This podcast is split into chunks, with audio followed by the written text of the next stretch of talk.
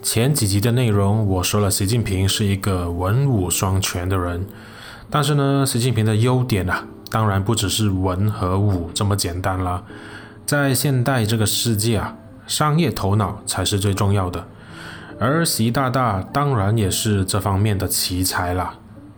习近平要重塑中国，甚至是全球的政治秩序，中国的经济啊，是一个核心条件。习近平在过去的几年大刀阔斧地对中国经济啊进行整改，对民企的政策也越来越严苛。他亲手设计了很多打击的手段啊，给中国各行各业带来很大的压力。在过去的节目呢，我已经详细说过这些整改了，例如中概股大泻系列啊，呃，中国再无娱乐圈啊，以及恒大暴雷。有兴趣的可以跳回去听听。嗯，虽然是旧节目了，但内容不算过时。我们都知道啊，习近平对邓小平的韬光养晦路线不屑一顾啊，他认为这路线已经不符合中国的现状了。而什么样的路线才是最适合现在的中国呢？嗯，习近平啊，开始布下他对经济领域的局了。对他来说，中国的经济领域啊，有三样东西必须要管的。一、年轻人；二、民营企业；三、商业寡头。先说年轻人吧。习近平一直认为啊，加强对年轻人的意识形态教育啊很重要。他在二零一八年的一次讲话中呢，就曾经说过了，要引导青少年树立和践行社会主义核心价值观。他还说啊，人生的扣子啊，从一开始就要扣好。从那时候开始啊，中国便掀起了一场文化批判的风，凡是不良、反动和低俗的信息都要被整治。娱乐事业可以说是首当其冲啊。习近平认为一些艺人正在荼毒年轻人的思想，中国媒体当然也跟着闻歌起舞了，发布一篇名为《警惕追星思维侵蚀主流价值观》的文章。批评饭圈文化操控年轻人的精神。中国政府过后啊，也不准未成年人节目出现商业化、成人化和过度娱乐化的倾向。嗯，娱乐节目不能过度娱乐化，就好像烹调节目不能烹调一样啊，哈，还真难做啊。所以呢，一些存在价值误区的节目啊，就必须被下架了。至于在电动游戏方面呢，习近平也启动了防沉迷机制，而在教育方面，学校除了必须严格遵守教育底线之外呢，也不能宣传违背核心价值的思想。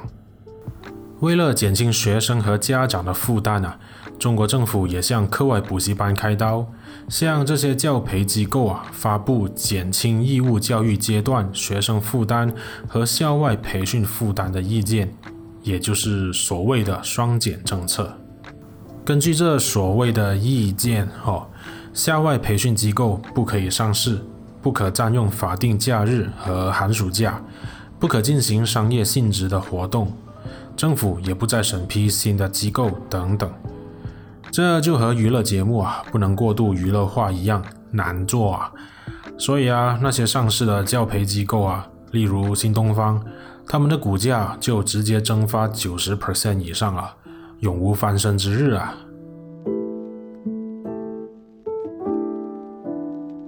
把年轻人管好后啊，接下来习近平要管的就是民营企业了。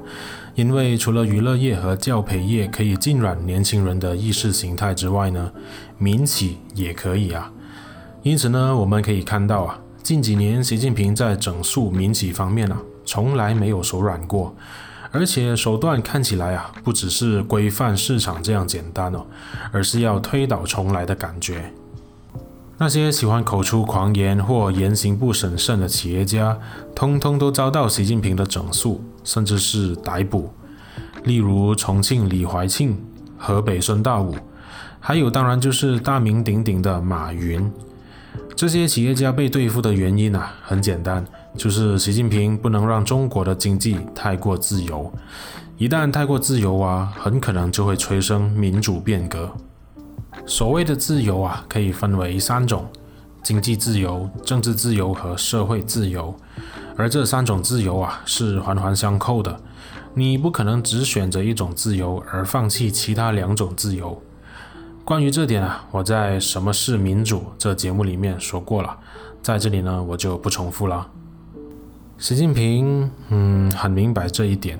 他知道啊，经济自由其实和思想自由没什么分别，到最后呢，都会让人产生政治诉求。这也是当初西方啊要把资本主义输入中国的主要原因。因为当中国人富起来后啊，自然就会走向更民主的方向了。英明的习近平啊，看出了这一点，在事情还可以挽救的时候啊，他出手把中国往后拉了一把。习近平认定经济自由化是错误的，需要被纠正的不只是那些企业家，而是整个模式本身啊。所以呢，被习近平以非法经营、啊、破坏生产等等的罪名逮捕和剥夺营业许可的企业啊，多如天上的星星。根据中国的企业家刑事风险分析报告的分析，这些年被定罪的企业家哦，八成以上是民营企业。即使是无法被定罪的，习近平也会用新法规去收紧企业的经营许可，加强生产流程的审核，同时呢，提高税收和融资的门槛。总之啊，就是要民企听听话话的。最关键的是呢，这些民企啊，必须在公司里面建立党支部，这些都是政府的线眼啊，要来监控这些民企的。例如中国的网络巨头腾讯。截至二零二一年六月啊，腾讯里面就有两百七十五个党支部了。腾讯都这样了哈，那其他的民企里面的党支部的规模就可想而知了。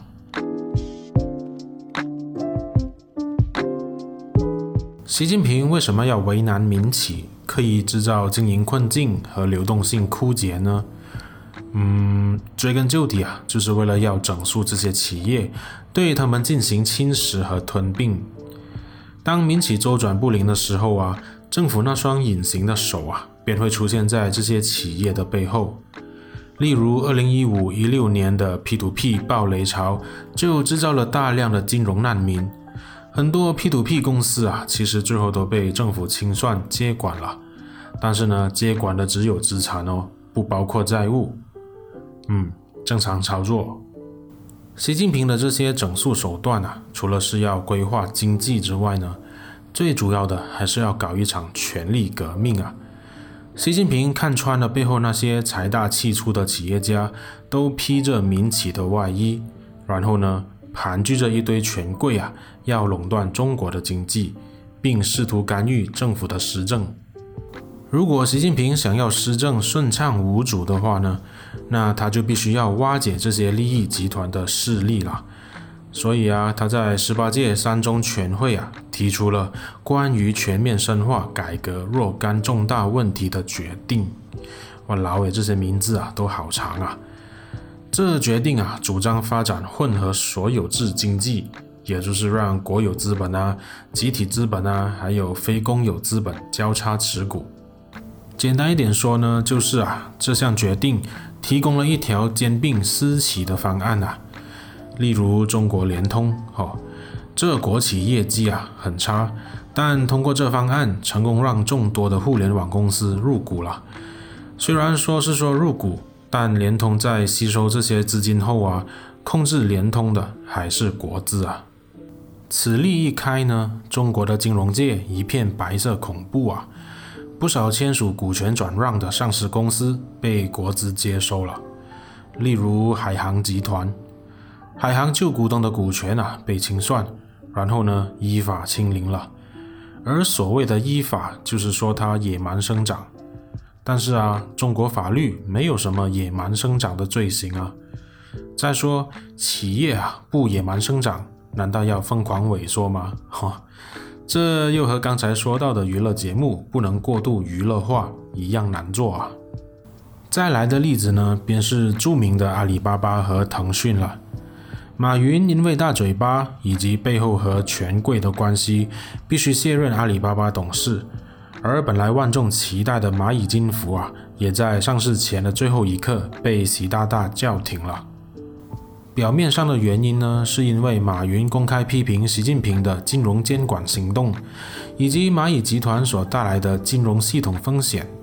但真正让习近平介意的，相信还是因为蚂蚁集团背后那群由中国权贵组成的小圈子啊。这群人人脉广泛啊，一些甚至还是习近平的政敌。所以啊，习大大怎么可以不搞马云呢？而另一只马马化腾，当然也不能逃过被习近平整肃的下场了。马化腾卸任腾讯征信法人，同时呢，也卸任执行董事。腾讯的游戏和音乐啊，都被要求释放版权，理由呢是反垄断。而涉及反垄断的不只是腾讯哦，还有阿里啊、京东啊、B 站啊、百度等等。本来可以用来发展公司或派给股东的钱啊，都化为巨额的罚款啊，上缴给政府了。所以这些企业的股价都喋喋不休，谁还敢投资这样的公司呢？哦，呃呃，其实还是会有的，不会是我而已。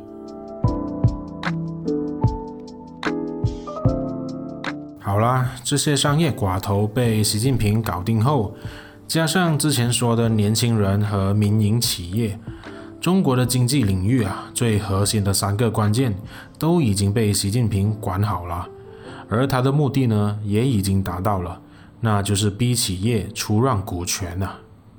当然了，习近平的手段呢，不会到此为止啊。之前他提出的共同富裕和第三次分配等等的论调，说明了他将会不断把矛头对准民企啊。这种听起来充满共产主义原教旨味道的话呢，是习近平啊用来给中国人画饼充饥的精神粮食啊，也代表着共产党再次向资本家宣战了。当时的三反五反运动啊，造成许多资本家和商人被逮捕啊。迫害、折磨，还有处决，当时的资产阶级啊，也不得不走向消亡。而这一次，共产党再次向资本家宣战，会不会造成同样的局面呢？嗯，就让我们拭目以待吧。什么都略懂一点，生活更精彩一些。我们下一集再见。